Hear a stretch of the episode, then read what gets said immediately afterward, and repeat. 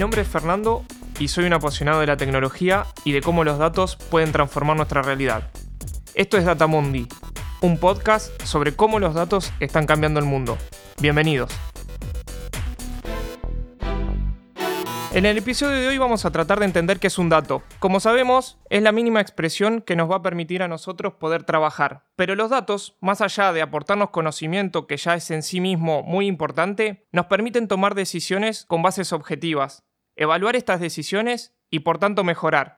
Pero qué mejor manera de poder entender qué son los datos convocando a hombres y mujeres muy distintos, de distintas profesiones, desde cocineros hasta jugadores de fútbol, DJs, periodistas, Queremos que nos cuenten qué consideran que es un dato. Empecemos con Ariel Tiferes. Ariel es periodista, trabajó en la creación de Cancha Llena y Muy Liebre y tiene su propio podcast, además de un newsletter que me encanta y recomiendo a todos que se puedan suscribir, Daily Tech. A ver, ¿qué es un dato para él? Un dato para mí es la unidad mínima de información, que en sí misma no vale mucho, vale siempre y cuando la puedas relacionar con otro dato que te sirva para sacar algún tipo de conclusión. O sea, puede ser un dato estadístico, puede ser un dato que saques de un libro, siempre y cuando ese dato sea relacionable con otra cosa y eso te permita llegar a otro lado, a otra información, a una conclusión, el dato es válido. Queda clarísimo que siempre tuvimos datos y en estos tiempos cada vez tenemos más, pero lo importante es entenderlos y saber para qué nos van a servir. Veamos ahora qué nos dice Paulina Cocina, la famosa youtuber e instagramer gastronómica. Un dato es una información más o menos verídica sobre un hecho, pero más allá de eso, eh, yendo a otro plano, un dato es también en un punto el enemigo de la opinión, es la base en la cual podemos pararnos para tomar unas decisiones, ya sea en la vida o en un proceso de trabajo, lo más desprendidas que podamos de las pasiones. No es que podamos desprendernos del todo, pero sí el intento solo podemos hacerlo si tenemos datos. Qué cierto y difícil es poder desprenderse de las emociones y de las interpretaciones para poder tomar los datos con todo su valor y toda su objetividad. Veamos qué nos dice Agustín M., realizador audiovisual, crítico de cine y recomendador compulsivo de series. Para mí un dato es, es un hecho, ¿cómo se dice? una situación, un evento, algo que, es, valga la redundancia, que, no fue procesado o, o, interpretado. Simplemente es, está ahí, un hecho. Coincide con Paulina. Los datos no tienen ideología, son materia prima, no son buenos ni malos per se. ¿Y qué dirá una DJ? SRZ es una de las DJ más importantes del país, elegida por las grandes marcas para sus eventos y hoy conduce su propio programa en Radio con Voz. Escuchemos qué nos dice. Hola, bueno, eh, contesto sin tener demasiada información sobre el tema desde el sentido común. Creo que un dato es eh, una unidad informativa y que como unidad informativa puede servir sobre todo en relación a otros datos para dar información sobre algo, para entender algo, mejor dicho, para comprender.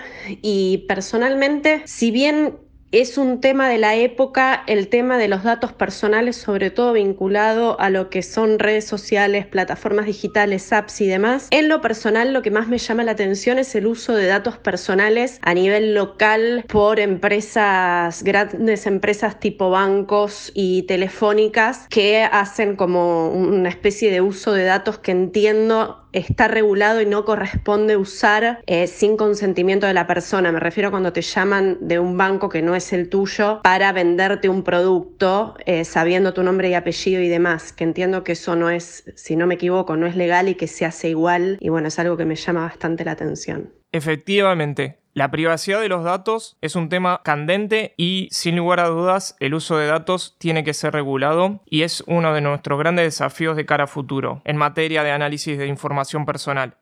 Quien también nos habló de seguridad es Julieta Shulkin, periodista de tecnología en Infobae y conductora de su propio podcast, Las promesas de Elon por Radio Congo. Si me hubiesen preguntado 20 años atrás que es un dato, probablemente lo hubiese relacionado con la información que le eh, brindaba a mi computadora en ese momento, eh, los archivos y toda esa información visible y también la invisible, eh, la que es una cookie o, inclusive, digamos, todo, todo el código que, atraviesa esa información que, que yo compartía en ese momento con mi computadora personal. En este caso, hoy, año 2019, lo por supuesto, al uso de, Internet. Un dato para mí es toda aquella información que le estoy brindando a la nube hoy por hoy como principal canal, si quieren, y básicamente tiene que ver con esta reflexión que hubiese hecho 20 años atrás. Es toda esa información en archivos o, input que le doy a las redes sociales, que no solamente tiene que ver con un texto, una foto, un video que yo pueda compartir, sino también con todo lo que atraviesa esa información que tiene que ver con básicamente mis datos personales y también los de mis amigos y también las de mis amigos de mis amigos y así podemos seguir. Lo primero que se me viene a la mente cuando pienso para qué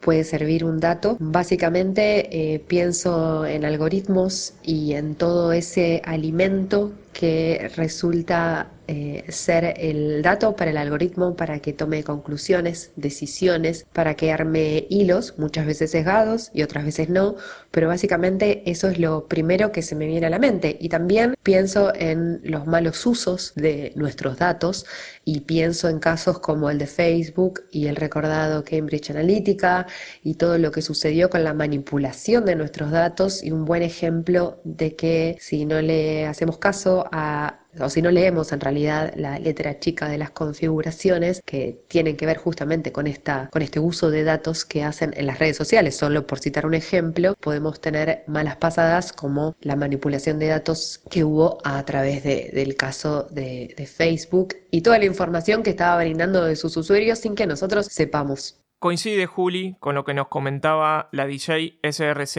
hace un ratito. La privacidad es uno de los temas más importantes por resolver, pero claramente los datos sirven para un montón de cosas. Veamos qué nos cuenta Agustín M. Un dato por sí solo no, no, debería servir de mucho o no podría servir de mucho así como separado de otros datos de un contexto eh, o convertido en información.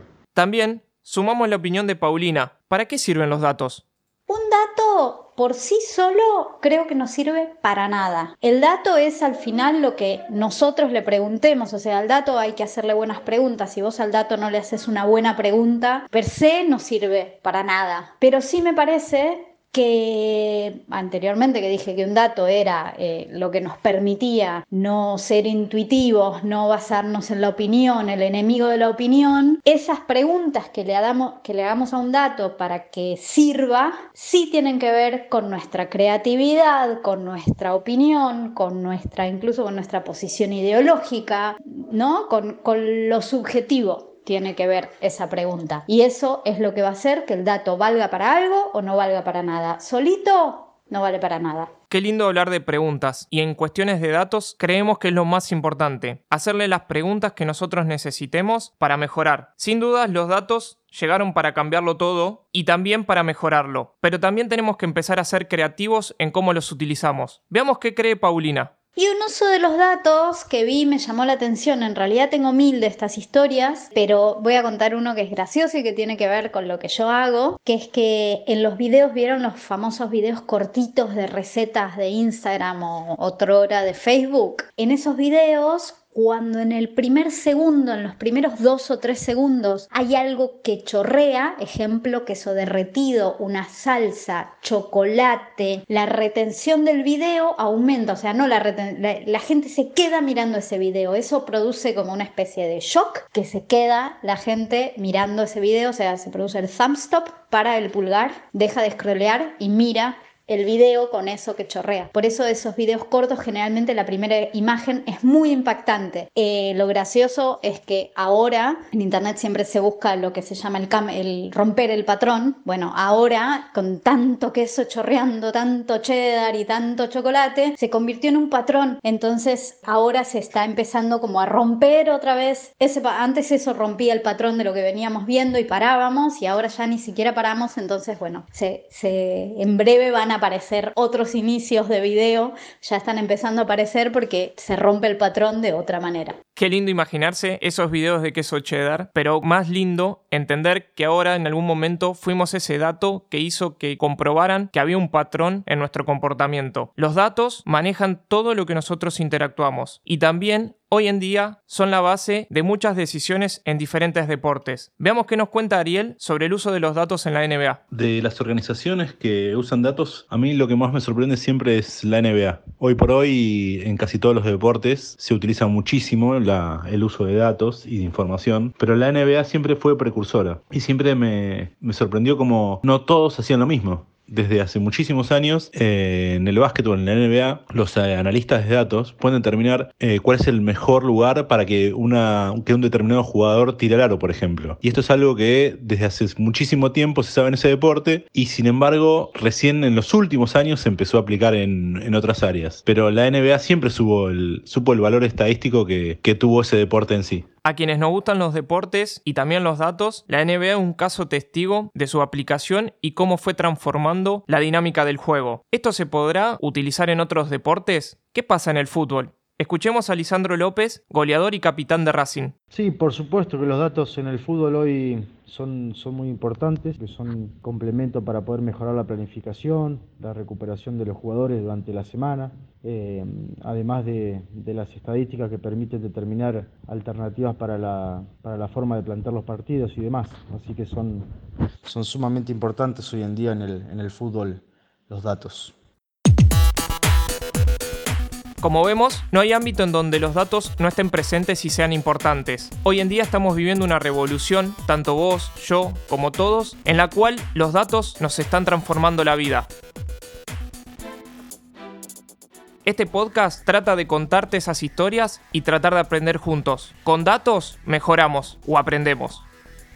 Si te gustó este podcast, Datamundi también es un newsletter en el que selecciono quincenalmente las noticias y debates que se están dando globalmente y no podés perderte. Además, me encontrás en las redes como arroba fermanjarín. Gracias por escuchar. Esto es Datamundi, un podcast sobre cómo los datos están cambiando el mundo. Hasta el próximo episodio.